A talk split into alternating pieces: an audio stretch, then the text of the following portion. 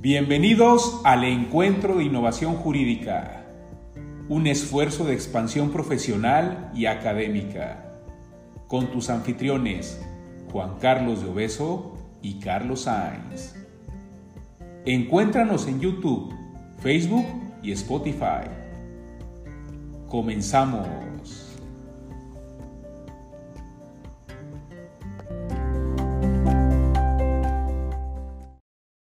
Seguimos con el foro. En esta cápsula vamos a enfocarnos específicamente en las modificaciones en la ley de impuestos sobre la renta.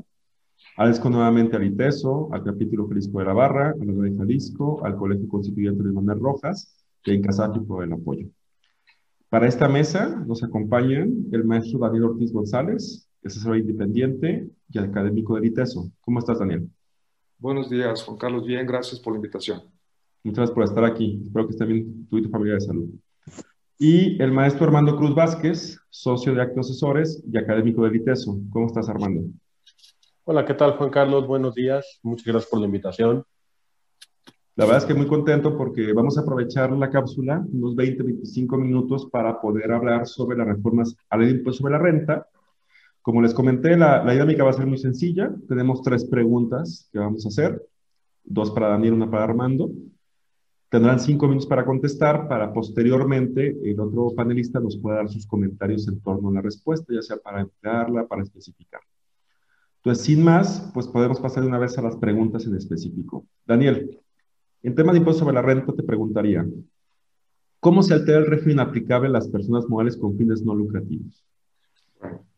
Yo creo que para dar respuesta, eh, digamos, de una manera esquemática a esta pregunta, Juan Carlos, yo creo que es importante iniciar considerando lo que la autoridad o, en este caso el Ejecutivo Federal nos, lo anunció desde la exposición de motivos.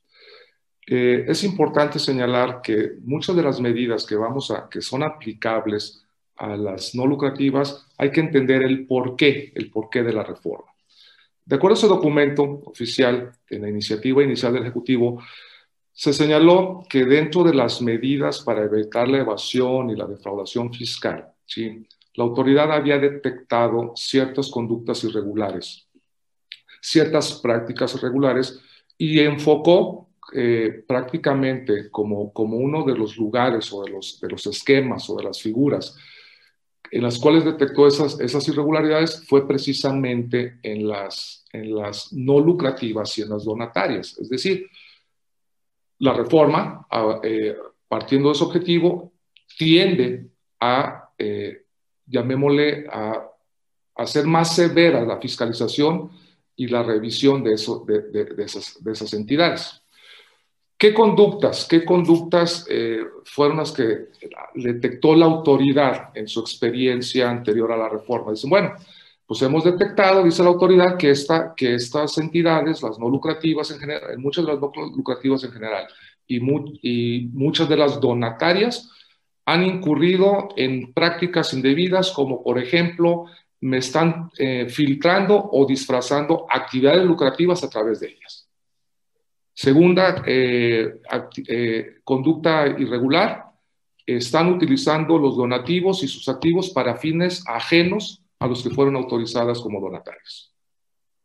Otra conducta irregular es que están obteniendo ingresos por actividades no autorizadas. Y otra importante es que se ha detectado que las no lucrativas y las donatarias están participando en operaciones de facturación de operaciones singulares. Esas conductas llevan a establecer ciertas medidas en la reforma para tratar de combatir esas conductas. Podríamos decir que hay medidas tanto generales como muy específicas. Dentro de las específicas, yo destacaría dos. Primera, eh, a determinadas no lucrativas se le exige a partir del 2021 que para poder ser no lucrativas y tributar como no lucrativas en el título tercero de la ley sobre la renta, deben convertirse forzosamente en donatarias autorizadas. Hay una estadística que dice, oye, Principalmente le estoy, buscando pegar a cuatro grandes rubros de, actividad. Una, las becarias, las no lucrativas becarias. Dos, las no lucrativas que se dedican a la investigación de ciencia y tecnología. Tres, a las no lucrativas que se dedican a la preservación del ambiente, de la, prevenir la contaminación.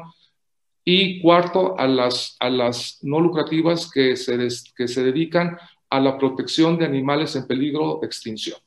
Dice, esas no lucrativas, he detectado, ¿sí? He detectado en esos cuatro rubros que hay 8.699 no lucrativas que no están como donatarias autorizadas y por lo tanto no se me, no se me ha permitido, facilitado fiscalizarlos y hemos detectado esas conductas. Por lo tanto, a partir del 2021, dándote de plazo hasta julio, estas empresas, estas entidades, estas sociedades, asociaciones civiles deben convertirse forzosamente en donatarias autorizadas para poder tributar como no lucrativas.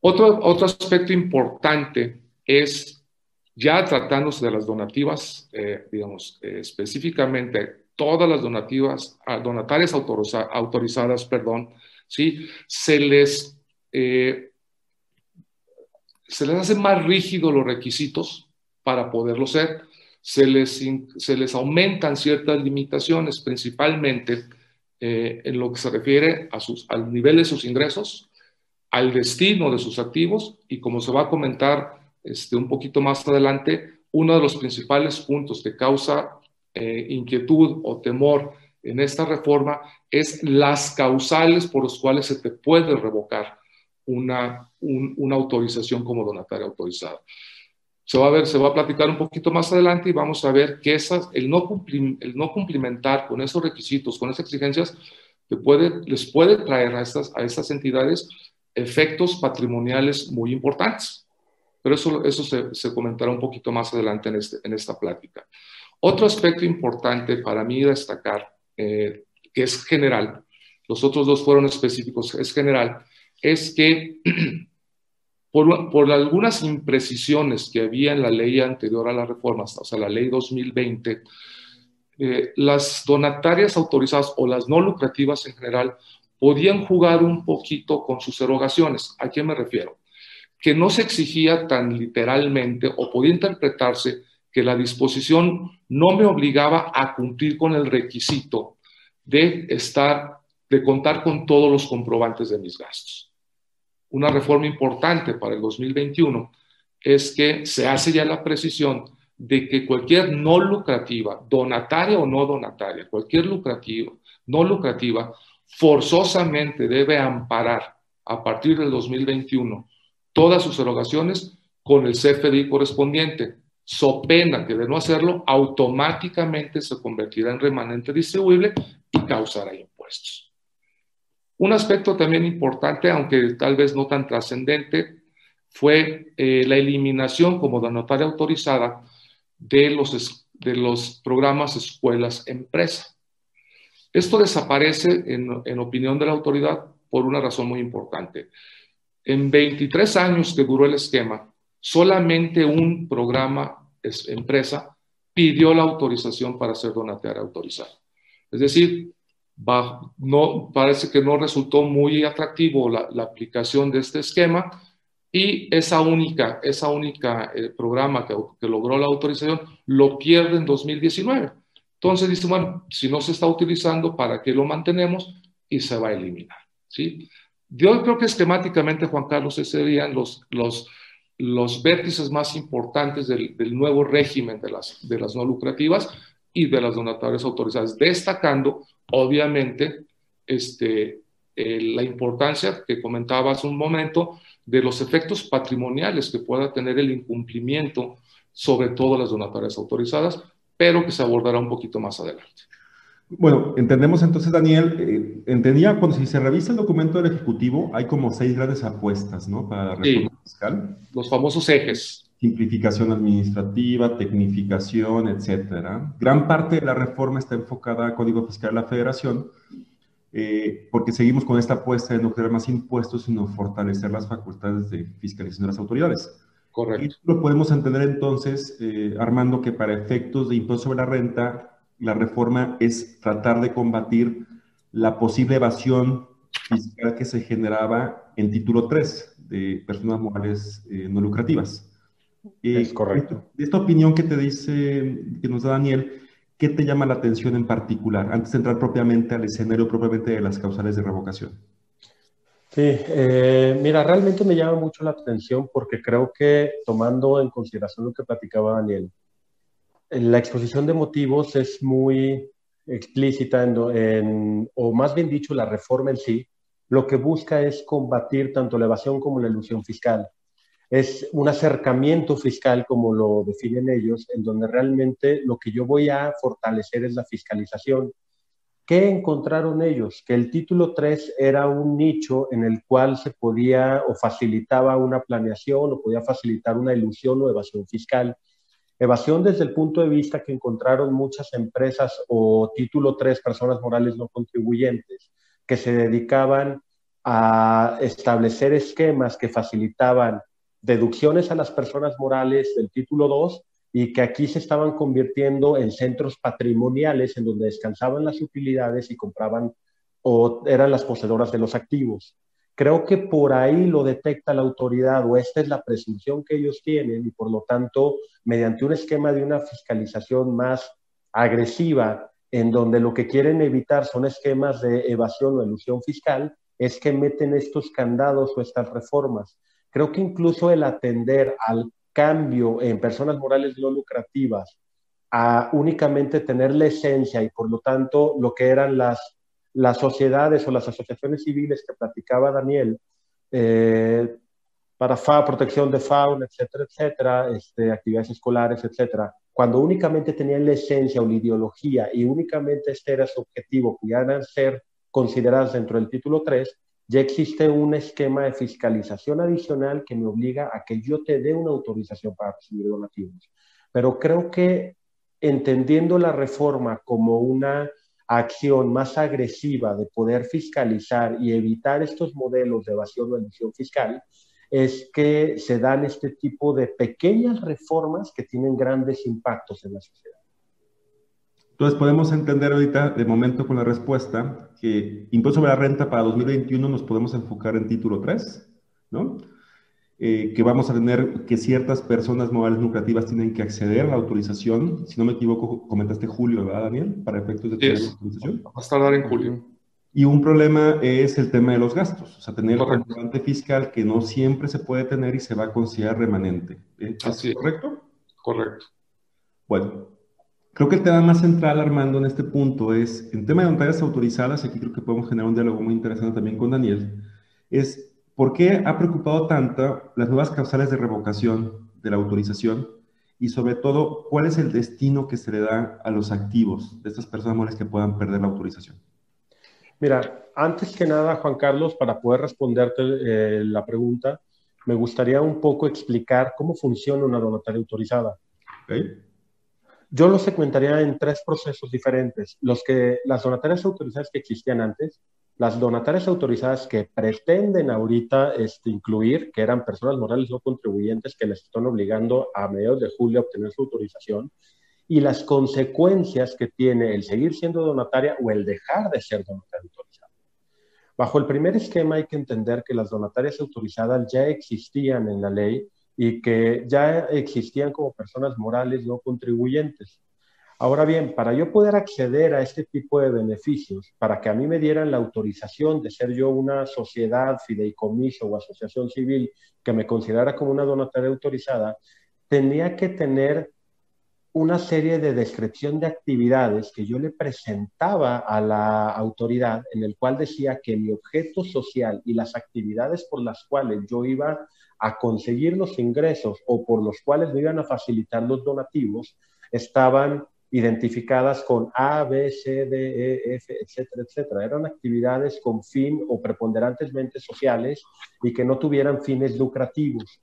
Entonces, una institución que se dedicara, por ejemplo, a salud o que se dedicara a apoyo de, las personas menos beneficiadas, pues en teoría se entendía que todos los bienes activos o actividades tenían que ver con el cumplimiento del objeto social y en adición tenías que describir la actividad ante la autoridad para que la autoridad te dijera que estaba de acuerdo y por lo tanto te autorizara el ser una donataria autorizada.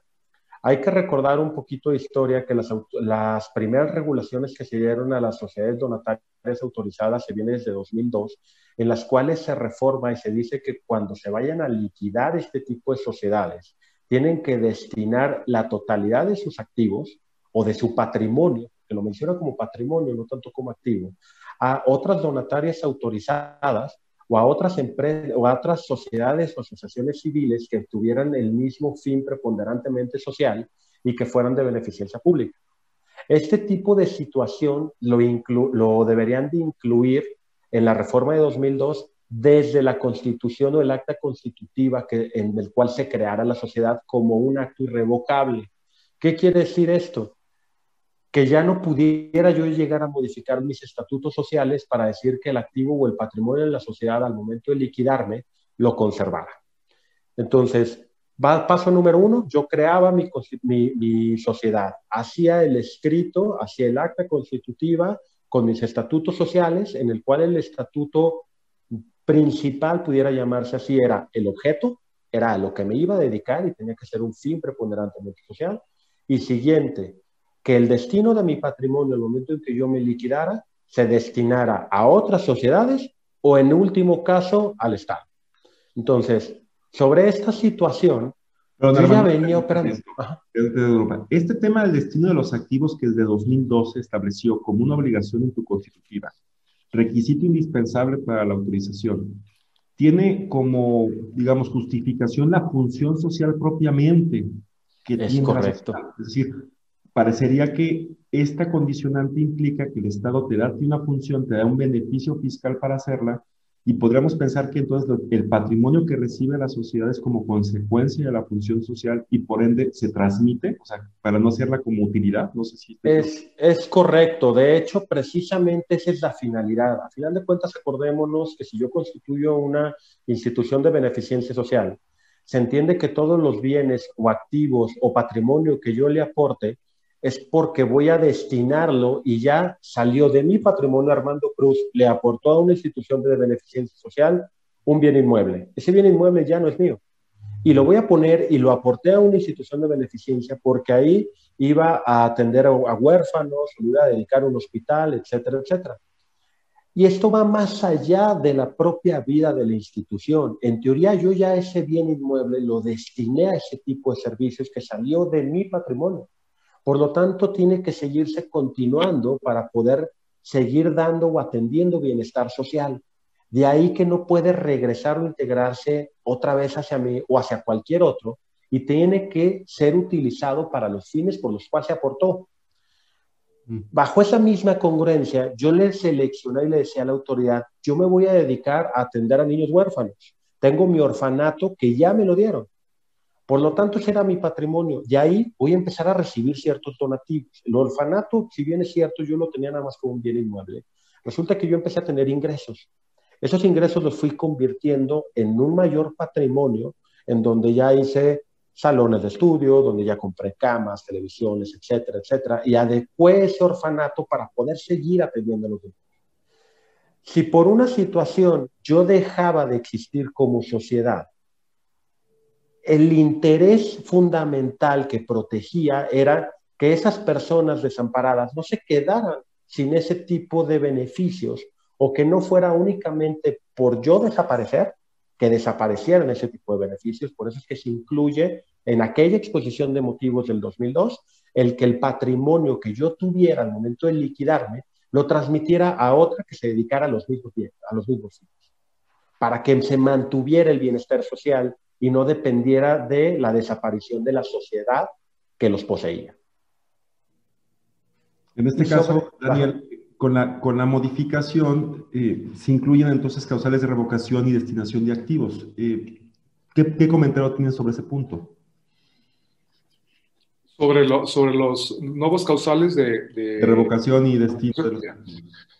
Eh, obviamente, mucho, mucho, uno de los principales causales es lo que estaba comentando ahorita Armando, decir, oye, si tú vas a destinar tus activos a, bien, a, a, operaciones distintas a las cuales yo te autoricé, es una causal de revocación. Es decir, no puedes destinar activos a, actividades que no fueron autorizadas como donatario autorizado. Es decir, tienes que destinar, como bien decía Armando, tus activos tienen un fin social, tienen un, un determinado este, especificidad de utilización y respeta esa utilización. Si no lo haces, es causal de revocación. Otro aspecto importante de las, de las este, causales es, eh, como también se comentaba, tanto Armando como anteriormente mi, mi participación es, hemos detectado que las donatarias autorizadas están disfrazando donativos cuando no son donativos o están expidiendo comprobantes que amparan otros ingresos que no son donativos. Es decir, si tú como donataria autorizada no expides los comprobantes o expides comprobantes donativos sin ser donativos, también es una causal de revocación. Otro aspecto es eh, que seas un EFO definitivo. Es decir, tú estás eh, facturando, estás vendiendo facturas como donataria y si caes como, como EFO definitivo en términos del 69B, es causal de revocación. Es eh, también causal de revocación, algo muy importante que hay que comentar es la limitación a ingresos distintos a los autorizados.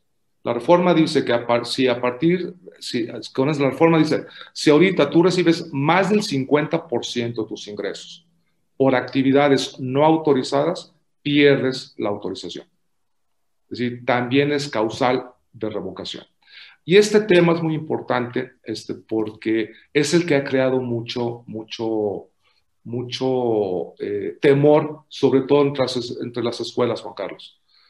Porque las escuelas, para estar como no lucrativas, deben ser donatarias autorizadas. Entonces ha habido la confusión de que si, que si yo recibo más del 50%, yo tengo que recibir este, más del 50% como donativos para seguir siendo este, no lucrativa. No, no, se no debe interpretarse, en mi opinión, la disposición de esa manera. Tú eres escuela y vives de colegiaturas. Esos son los ingresos autorizados que se te, que se te dieron. Los, los donativos son adicionales. Lo que no se vale, o debe interpretarse las normas, no se vale que siendo escuela, tú empieces a tener ingresos por construir otras escuelas. Es decir, no, no, ese fue el temor que se creó mucho, Juan Carlos. O sea, no, no debe interpretarse en ese sentido. Entonces, nada más como, como, anotación. Y otro aspecto muy importante también de las causales de revocación que a mí me llamaron la atención es decir, oye, vamos a suponer que tú eres una, una donataria autorizada que se te revoca la autorización y no la renovaste. Y tú y, tú y yo, Juan Carlos, somos este, socios de esa, de esa, de esa eh, donataria que nos revocaron. Si tú y yo creamos otra donataria autorizada, no la vamos a poder hacer porque nos van a castigar cinco años. Es decir, si a una, si una donataria autorizada le revocan por cualquier motivo de los comentados la autorización, no podemos crear los mismos socios, directores o personas de, alta jerarquía dentro de la organización, no, no, no podemos obtener la autorización en futuras este, nuevas, nuevas, nuevas entidades después de cinco, hasta, hasta después de cinco años. Ah, que este tema tenemos que evaluar desde presunción de inocencia y otros principios de viabilidad, ¿no? Así es. Ahí el punto ahí me parece interesante. Ya hay, hay precedentes, no aplicables evidentemente porque esto es nuevo, de que cómo esa temporalidad de sanciones y la, su trascendencia a nuevos actos o escenarios jurídicos pueden ser cuestionables desde el punto de vista constitucional. Pero entonces podemos quedar entonces que en temas de donatarias encontramos el, el, control, ¿no? Cada vez encontramos un control a través de la autorización del Estado incorporó más personas morales que quieran ser no, no, contribuyentes a tener este control, que como bien dices tú, Daniel, hay que distinguir la autorización de donativos con tu actividad para efectos de tus ingresos, ¿no? Que no, no caer en este pánico de que tengo que tener más del 50% de donativos, sino más bien es un tema diferente. Y lo, y lo interesante entonces, Armando, es que si yo pierdo la, la autorización como donataria autorizada, automáticamente pierdo el patrimonio encaminado, direccionado a la persona moral. ¿Es correcto? Es correcto. Mira, Juan Carlos, este, realmente eh, voy a tocar un poco el tema de, las, de, los donativos o cómo lo, lo, pudiéramos interpretar. Ojo, a final de cuentas recuerden que ser una donataria autorizada no es que yo necesariamente tenga que vivir de los donativos que me den, sino de las actividades por lo cual a mí me dieron la autorización para ser donatario. Eso es muy importante. Eh, si ya, parece poco, pero es muy importante el comentario, porque si yo soy una escuela y mi actividad es el cobrar colegiaturas y así lo informo a la autoridad, en donde yo les diga, a ver, señores, mi actividad como colegio y mi persecución de ingresos van a ser la obtención y cobro de colegiaturas. Con ese simple hecho, a mí me, tendrían que dar la autorización por estar avalado ante la SEP, por estar cobrando colegiaturas y reciba, cobre a título gratuito o a título oneroso la educación, no tendrían por qué revocármelo porque no lo condiciona a la obtención de donativos como ingresos. Ojo, lo condiciona a que los activos y patrimonio lo destine al objeto para lo que fue creado y por lo cual me dieron la autorización. No hay que confundir el tipo de ingreso que yo recibo al destino de mis actividades. Son dos cosas completamente diferentes. Importante. Aclarando este punto, a final del día, yo resumiría que es un problema ya aceptado desde un punto de vista eh, particular. No que esté enteramente de acuerdo, pero a final del día, desde aquel 2002 en donde a mí me obligaron a, si quieres ser donataria autorizada, en el momento en que tú te liquides, ojo, cuando yo tuve la intención de ser donataria autorizada, me obligaban a que el destino de mis patrimonio, al momento en que yo me liquidara, lo enviara a otra sociedad que se dedicara a lo mismo. Recordémonos por qué yo me voy a liquidar, porque dejo de hacer para lo que me constituí, porque deje de obtener ingresos por los cuales mi objeto me dio mi creación. Sobre esa misma este, ideología, sobre esa misma idea, es que conciben los legisladores esta norma. A final del día dicen, espérame, si tú estabas creada para ser donataria autorizada desde tu origen, si tú me estás pidiendo a mediados de este año el ser donataria autorizada, es porque ya evaluaste el riesgo y sabes que al momento en que te liquides, vas a agarrar todo tu patrimonio y lo tendrás que transferir a un tercero. Eh, bajo esa misma idea, en teoría ya, ya existía la norma. ¿Cuál es el tema? Que aquí están poniendo como incluso es peligroso el considerarte como una donataria autorizada bajo estas premisas y retomo dos temas que son este, causales para que te quiten la, autorización. Uno es que destine la gran la gran mayoría de mis ingresos, quiere decir al menos el 51% lo tengo que destinar a las actividades y objetos que yo les comenté a la autoridad, las cuales yo me considero una donataria autorizada. Y segundo, al ser un EFO. La realidad es que el EFO que yo concibo es el EFO sí que está listado y cuando yo les hablo de EFOs o todos hablamos, escuchamos la palabra EFO, son estas grandes facturadoras que en teoría le venden facturas al por mayor. Una donataria no necesariamente vende una factura, ojo, es una operación simulada. ¿Qué quiere decir? Quiere decir que si yo tengo los bienes de un orfanato, tengo las escuelas, tengo este, etc., etc., pero la autoridad detecta que mi operación fue simulada para esconder esos bienes, entonces me revocarán la autorización.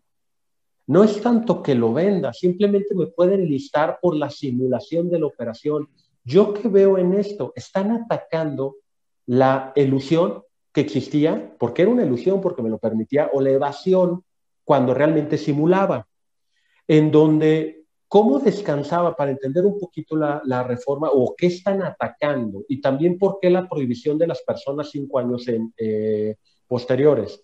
Primero, imaginémonos que yo era una sociedad, constituyo mi persona moral no contribuyente para recibir donativos. Las utilidades de mi empresa las enviaba a una, persona, una donataria autorizada, me expedía los donativos. Esta donataria compraba los activos y yo los usaba. Y sí, le pagaba uno o dos donativos, pero a final de cuentas yo tenía ahí los bienes inmuebles, luego me dedicaba a cobrar otro tipo de actividades, obtenía ingresos diferentes por venta de inmuebles, por enajenaciones, por etcétera, etcétera, etcétera, únicamente cambiando el objeto o ampliando el objeto social después de la autorización. Así era como funcionaba la ilusión. Entonces lo que quisieron reformar fue, espérame, yo te di una autorización cuando tú me viniste y me decías que tus actividades eran esta, esta, esta y esta, que estaban acorde a tu objeto. Posteriormente a la obtención de la autorización, modificaste tu objeto social. No estabas haciendo un acto ilegal, No estabas haciendo un acto que no estuviera regulado, no estabas haciendo un, acto que no estuviera o que fuera eh, ilegítimo. Realmente aumenté mi, objeto, tenía la, cumplí con la obligación de obtener la autorización, pero yo ya no le daba aviso de cómo había modificado el objeto social al, al SAT y por lo tanto todos mis actos en los que yo conseguí el ingreso eran permitidos.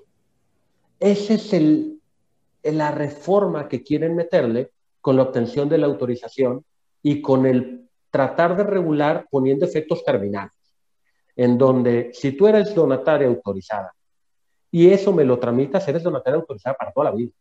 Y el día que dejes de serla, te liquidas están condicionando a final de cuentas, están aterrizando y ampliando lo que tengo que entender por voluntaria autorizada, que son efectos terminales y no.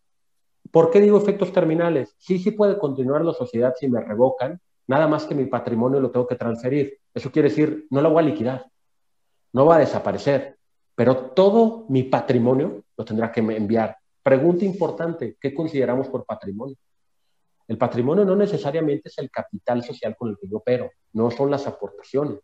El patrimonio, como se puede entender, es todo aquello que son derechos, bienes este, y obligaciones. Todo eso constituye mi patrimonio, desde mis cuentas bancarias, mis activos fijos, los derechos que yo tenga por cobrar, los derechos en cualquier otra sociedad.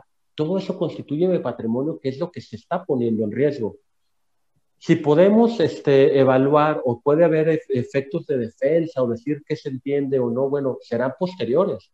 Pero yo tengo que entender que lo que estoy poniendo en riesgo es todo mi patrimonio, todos mis activos y todos mis derechos. Yo creo que el, punto importante, y por eso me interesaba mucho la, la, la plática, incluso la introducción de Daniel, es que en nuestro caso creo que es importante entender el objetivo de la reforma, sus funciones y sus objetivos. O sea, no, revisar la norma desde el propio lenguaje positivo, sino incluso en su contexto y su funcionalidad.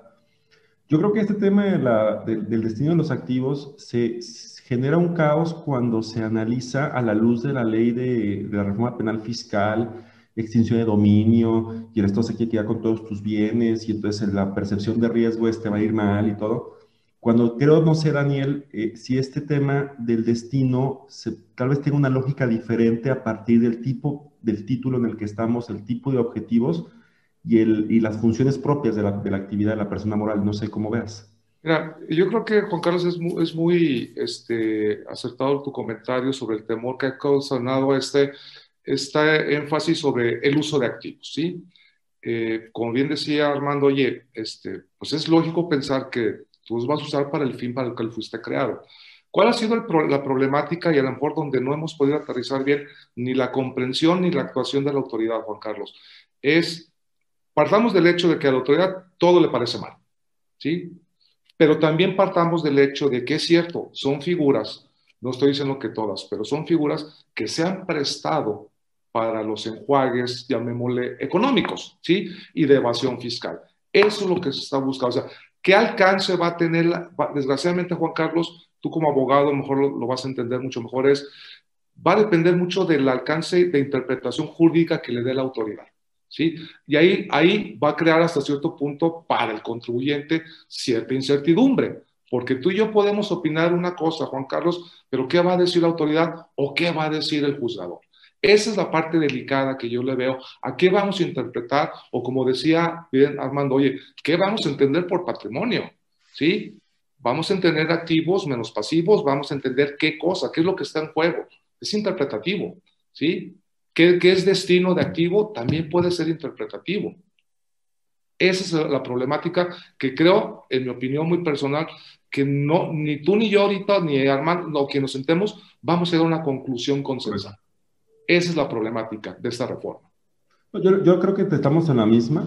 Eh, el tema esta vez encontrar un poco eh, como en un análisis más articulado, más contextualizado, hacia dónde van los esquemas, ¿no? Pero también es cierto que la aplicación de las disposiciones también genera a veces distorsiones y es donde los abogados y los contadores trabajan de manera muy unida para llegar a soluciones más acorde al objetivo. También es cierto que a veces estas figuras tan, tan endebles, tan difuminadas, eh, aunque generan incertidumbre, también generan mucha problemática en su operatividad para la autoridad. O sea, también es, es, es algo que juega adversamente para ambas partes, aunque claro que la autoridad tiene, digamos, el mando, ¿no? Para definir hasta, lo, hasta cuándo, ¿no? No es algo tan sencillo. Pero creo que para poder cerrar el tema de, de apartado específicamente, creo que gran parte de la reforma la podemos enfocar en el título 3, la podemos enfocar en mayor autorización, importante lo de los comprobantes para gastos, importante las causales nuevas para la revocación de la autorización y el efecto del destino de los, del patrimonio, que yo también coincido, está muy vinculado a la reforma 2002 sobre el destino anterior, bajo la función social de las mismas actividades, pero que como dices tú, Daniel, puede generar una serie de distorsiones, ¿no? Eh, creo que el otro punto, nomás para poder cerrar esta parte, este año, en 2020, perdón, tuvimos un programa muy importante de combate a la elusión fiscal generada por el programa de asimilados a salarios. Desde enero hasta, hasta hoy sigue habiendo estas cartas de invitación y programas de fiscalización por las cuales las autoridades desconocen el efecto fiscal de la retención de temas de asimilados y reconocen como ingreso y valor de otras actividades el depósito.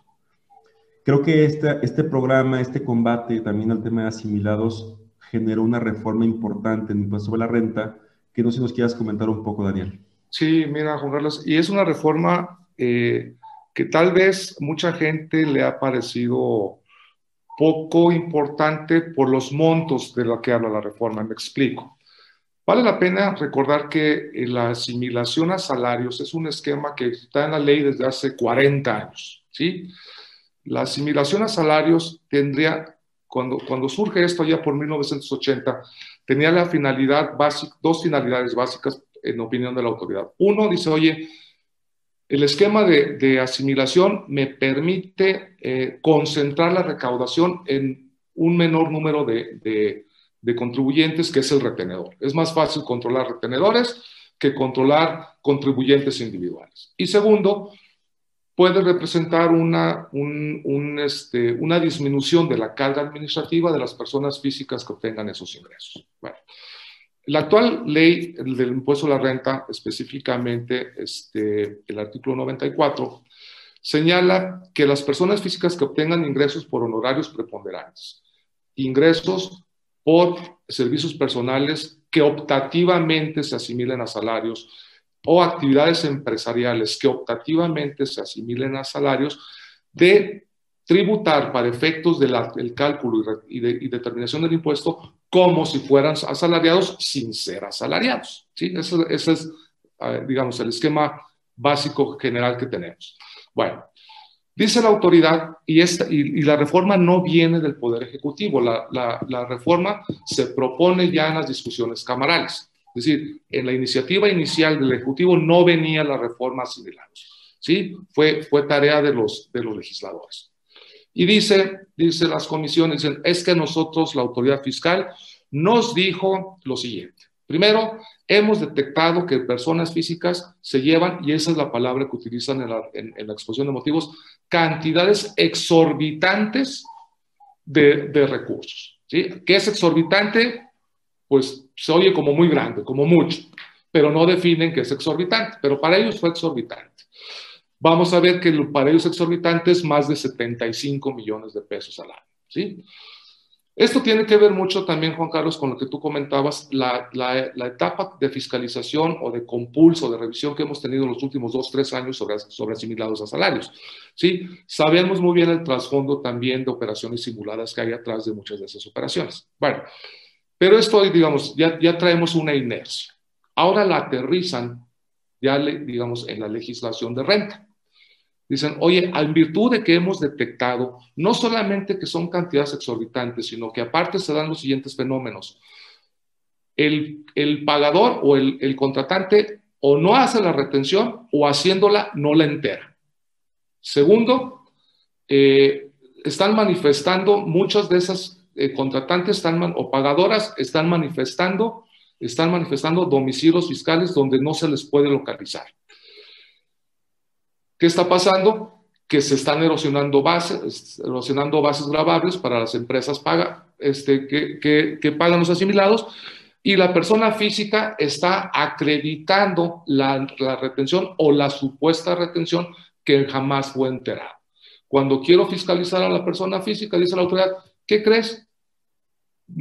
ya me parece, siempre me enseñan la constancia de retención y es su argumento de defensa. Bueno, esas conductas que, la autoridad no le gustaron motivaron esta reforma. Dicen, pues a partir del 2021 se crea esta reforma que, discúlpenme lo que voy a decir ahorita, que para mí es de las reformas menos claras que se establecieron en la ley. ¿Por qué? Porque dicen, estas personas físicas con esos ingresos por honorarios preponderantes, por actividad empresarial asimilada o por servicios profesionales asimilados, que en el ejercicio obtengan más de 75 millones de pesos, ya no les serán aplicables las disposiciones de la asimilación a salarios y empezarán a pagar su impuesto a partir del mes siguiente que excedan en el capítulo que corresponda.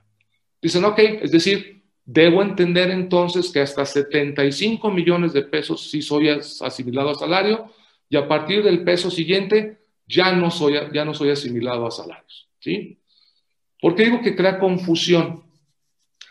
Porque si nosotros vemos la redacción de ese artículo con la exposición de motivos, hay una aparente contradicción o, o más que una contradicción, una duda. ¿A qué voy? Cuando vemos, cuando vemos el texto de la exposición de motivos, dice claramente, las personas físicas que excedan los 75 millones en lo individual o en su conjunto de esos ingresos, ya no podrán volver a ser asimilados. Entonces, la exposición te deja decir, oye, tu persona física tienes hasta 75 millones. Cuando lo rebases en un año, ya nunca vas a poder ser asimilado por esos ingresos. Eso dice la exposición. Cuando vamos a la literalidad de la ley, te dice, en el ejercicio, cuando exceda 75 millones, ya no te resultan aplicables las disposiciones de asimilación y a partir del mes siguiente empiezas a pagar en el capítulo de actividad empresarial o en el, en el capítulo de sueldos. ¿Qué debe interpretarse? que en un año, mientras, digamos, si yo cada año me llevo 75 millones, no voy a tener la problemática. Pero ¿qué pasa si en un año yo me llevo más de 75 millones? Significa que a partir de, ese mes, en cuanto exceda, y por el resto de mi vida, aunque yo gane 100 mil pesos este, por actividad empresarial o por honorarios, ya no puedo asimilarse. Creo que esa imprecisión o esa crea mucha confusión. En mi opinión, va a tener que eh, pronunciarse la autoridad, la, mejor opinión de ustedes, en ese sentido para clarificar la disposición. Porque la exposición de motivos es muy tajante. De aquí en adelante ya no puede ser asimilado, pero la redacción del 94 no quedó, en esa, no quedó con esa temática o, omitieron esa temática. Entonces, o debemos interpretar que dice, a partir del mes siguiente ya tienes que pagar en el capítulo que corresponda, debe entenderse o se sobreentiende que ya quedaste castigado definitivamente como asimilado, creo que esa imprecisión va a ser muy importante que, lo, que la aclaren las autoridades. No sé, su opinión por parte de ustedes. No, gracias. Entonces entendemos que, que hay un, digamos, un tope con base en un criterio objetivo de ingresos para mantenerte como asimilado. La duda es la consecuencia eh, en cuanto a la salida del tope, su temporalidad y, y, sus alcances. ¿No, Armando? ¿Tú cómo lo ves? Sí, mira, Juan Carlos, a mí me llama mucho la atención este, lo que no se ve y lo que no se dice. ¿A qué me refiero con esto?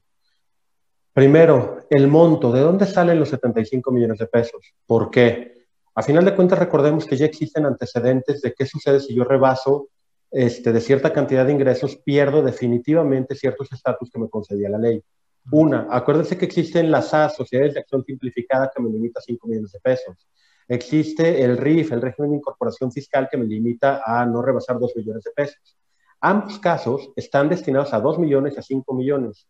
Si vemos la proporcionalidad del ingreso eh, que está recibiendo incluso una sola persona física, ¿cómo me estás equiparando a que en un servicio de honorario bajo qué tutela agarraste o se les ocurrió diputados o senadores este, el decirme 75 millones de pesos? A final de cuentas, ese es un punto interesante. Siguiente punto interesante es, lo preocupante es que ya están empezando a fiscalizar y ya están empezando a, a ver como un sector vulnerable, que tal vez no se tutele en este año, pero yo creo que en los siguientes años se va a empezar a, como siempre en toda reforma fiscal, aviento la piedra, no la veo, no le toman importancia, no se ve en consideración por los montos y por lo tanto no va a ser tan objetable, pero en años venideros lo que van a empezar a hacer van a reducir. ¿Cuál es el tema que a mí me preocupa aquí?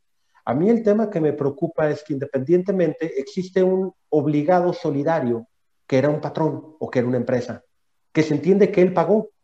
Inclusive si recordamos en años anteriores o siempre se ha visto, una, ya existían las, las temas o los castigos punitivos cuando yo no pagaba retenciones o cuando yo no enteraba este tipo de ingresos, porque no era un sujeto directo el patrón, sino que actuaba como un tercero retenedor. Ya no le está importando esto porque está viendo una ineficacia en la fiscalización de la autoridad, en el cual yo desaparezco al ente que debió de haber pagado y con lo único que me quedo es con un comprobante de pago, en donde el que debió de haber cumplido no era yo, sino que era el tercero. El tercero debió haber cumplido por mí. Entonces ya empiezan a regularlo. Yo por qué creo, y eso es un punto meramente personal, que dejaron 75 millones, porque debe ser la dieta tanto de diputados como de senadores y no se van a pegar ellos solos en el pie. Este, lo que me preocupa es el esquema de qué estamos viendo y qué se está dejando de hacer. Número uno, creo que, como bien lo comentó Daniel, y dándonos un poco de historia, que desde el 80 eran dos principales ejes, los dos principales ejes por los cuales existe el asimilado salario se siguen respetando. La autoridad sigue prefiriendo fiscalizar a uno que a varios. ¿Cuál es el tema? Que cuando ese uno ya es representativo, ya no quiero que cumpla un tercero por ti. Quiero que tú cumplas para poderte fiscalizar de una forma directa ese es, ya rompiste ese esquema de fiscalizar a ese uno. Si yo me quedo con un asimilado a salario y en asimilado a salario, por ejemplo, un anticipo cuenta remanentes de una SC, en donde estoy pagando 10 mil pesos a cada asociado y tengo 2 mil asociados, créanme que a la autoridad no le interesa revisar a 2 mil socios. Va a seguir utilizando a esto. Pero ¿qué sucede si yo tengo una, un solo socio, una sola persona física que en teoría le retuve 80 millones de pesos y con lo único que me comprueba el cumplimiento del pago de alrededor de 30, 35, que es lo que le daría, llega y lo único que me acredita es esto. Siguiente eje central que era facilitarle a las personas o no imponerles una carga administrativa tal que rompa esa proporción de ese ingreso contra el gasto, porque el poder cumplir con el efecto fiscal o el cumplimiento fiscal es oneroso. Ahí me llama muchísimo la atención porque les comento lo mismo, el RIF era eso y una SAS era eso. Ese es el principio que se protege. El yo no meterle una carga excesiva administrativa porque ya termina siendo muy oneroso o ya no puede cumplirlo por el costo administrativo que tiene. Díganme qué costo administrativo tiene de diferencia. Dos millones una persona física o una sociedad de acción simplificada, dos y cinco contra 75. Yo me quedaría con esos comentarios. Sí, creo que es una reforma que, que, sí, sí, va parte de la lógica de este combate, este tipo de modelos elusivos, ¿no? Pero creo que su implementación tal vez por su rapidez, eh, como bien dijo Daniel, no fue un tema que venía del Ejecutivo, se, fue generando en la misma ejercicio que de las cámaras. Tal vez en su, en su implementación genera ciertas dudas, ¿no? Creo que es el punto central. El punto sería, bueno, si eres asimilado y tienes la suerte de ganar más de 5 millones de pesos, tendrás algún problema, ¿no? Eh, esa es la situación. Eh, pues no sé, con esto creo que cerramos un poco el, el diálogo, eh, llegamos ahora sí a, la, al fin de la plática. No sé, Daniel, si quieres alguna conclusión en particular. Yo, le comentaba, yo comentaba hace un rato, es que mucha gente no le ha dado importancia y les voy a decir por qué porque mucha gente dice, es que son 75 millones, como ven Armando, ¿de dónde se sacaron los 75? No lo sé, pero están 75. Entonces mucha gente dice, yo me preocupo porque pues no llego a los 75. Ojo, no significa que solamente van a molestar a los de 75, ah, ¿sí? Como lo bien lo dijo, o sea, la, la, la revisión y las compulsas asimilados está desde hace tiempo, o sea, van a seguir con la misma tendencia, con la misma inercia, ¿Por qué? Porque no solamente es el monto, sino es también que se está persiguiendo la evasión fiscal por operaciones simuladas. ¿sí? O sea, servicios que nunca fueron prestados y que fueron disfrazados de asimilados. Es decir, no, no podemos despreocuparnos. Es decir, la fiscalización sobre la figura de asimilados va a continuar. Nada más ese comentario. Fíjate que yo lo que decía en unas conferencias que he dado sobre reforma es que me parece que se hacen a veces reformas con la intención de que como ahorita en los foros fiscales se retomen ciertos escenarios o panoramas e instituciones. Puede ser que la reforma de asimilado sea, pues sí, 75 millones, pero al final ya estamos hablando de asimilados, ¿no? Claro. la gente dice, efectivamente se va a combatir asimilados. Y coincido contigo, esto es como una consecuencia del asimilado más grande, que, que hemos tenido clientes que superan 75 y más, pues.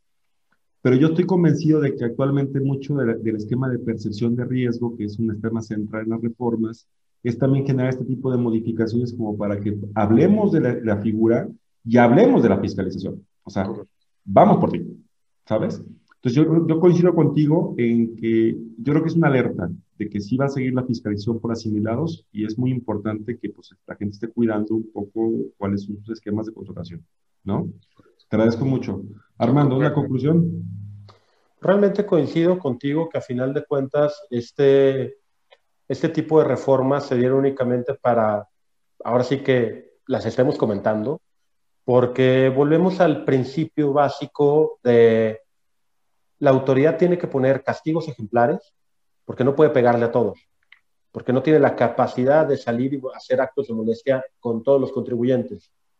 Entonces, mediante normas sumamente agresivas, mediante una actuación sumamente agresiva y mediante este esquema de acercamiento con la sociedad, alias pseudo terrorismo fiscal, se puede llamar así, en donde yo te voy a estar invitando, te voy a estar comentando, te voy a estar diciendo, en donde yo ya te puse este tipo de alertas, es precisamente para que lo dejes de hacer o la sociedad lo deje de hacer o ya no entre este tipo de esquemas por la calidad de la sanción, no porque vaya a revisarte. Entonces, coincido contigo que creo que ese es el punto medular de esta reforma.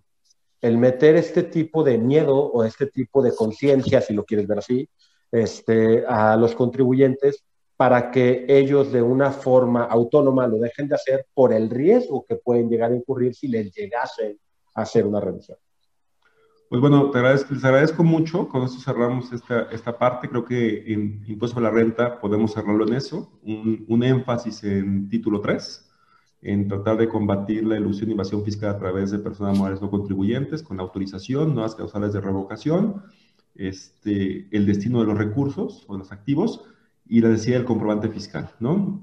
Y uh -huh. creo que yo, más que otra cosa, es poner otra vez o visibilizar el combate a la evasión a través de los asimilados. Que puede ser, como dice Daniel, pues muy excesivo los 75 millones, pero el hecho de que ya perdimos, tal vez nosotros ya destinamos 15 minutos a esta plática asimilados, significa que la gente va a decir, bueno, van por asimilados, ¿no? Entonces, les quiero agradecer mucho, Daniel, eh, Daniel por, la, por la participación. Este, como siempre, un gusto escucharte. Al contrario, muchas gracias a ti por la invitación, Juan Carlos. Armando, igual un gusto tenerte. Gracias por, por compartir con nosotros un, un pequeño espacio. No, al revés. Muchísimas gracias por la invitación, Juan Carlos. Y como lo comentamos con Sergio, la intención es que justamente estos materiales queden en un repositorio para que la gente los pueda consultar en cualquier tiempo y veremos en un año, si tenemos, si Dios nos da vida, poder reunirnos y tener como esta memoria que nos diga qué dijimos hace un año y cómo vamos para el año siguiente. ¿Les parece? Correcto. Claro que sí. Pues un gusto y que tengan buen día. Igualmente, hasta luego. Que estés bien.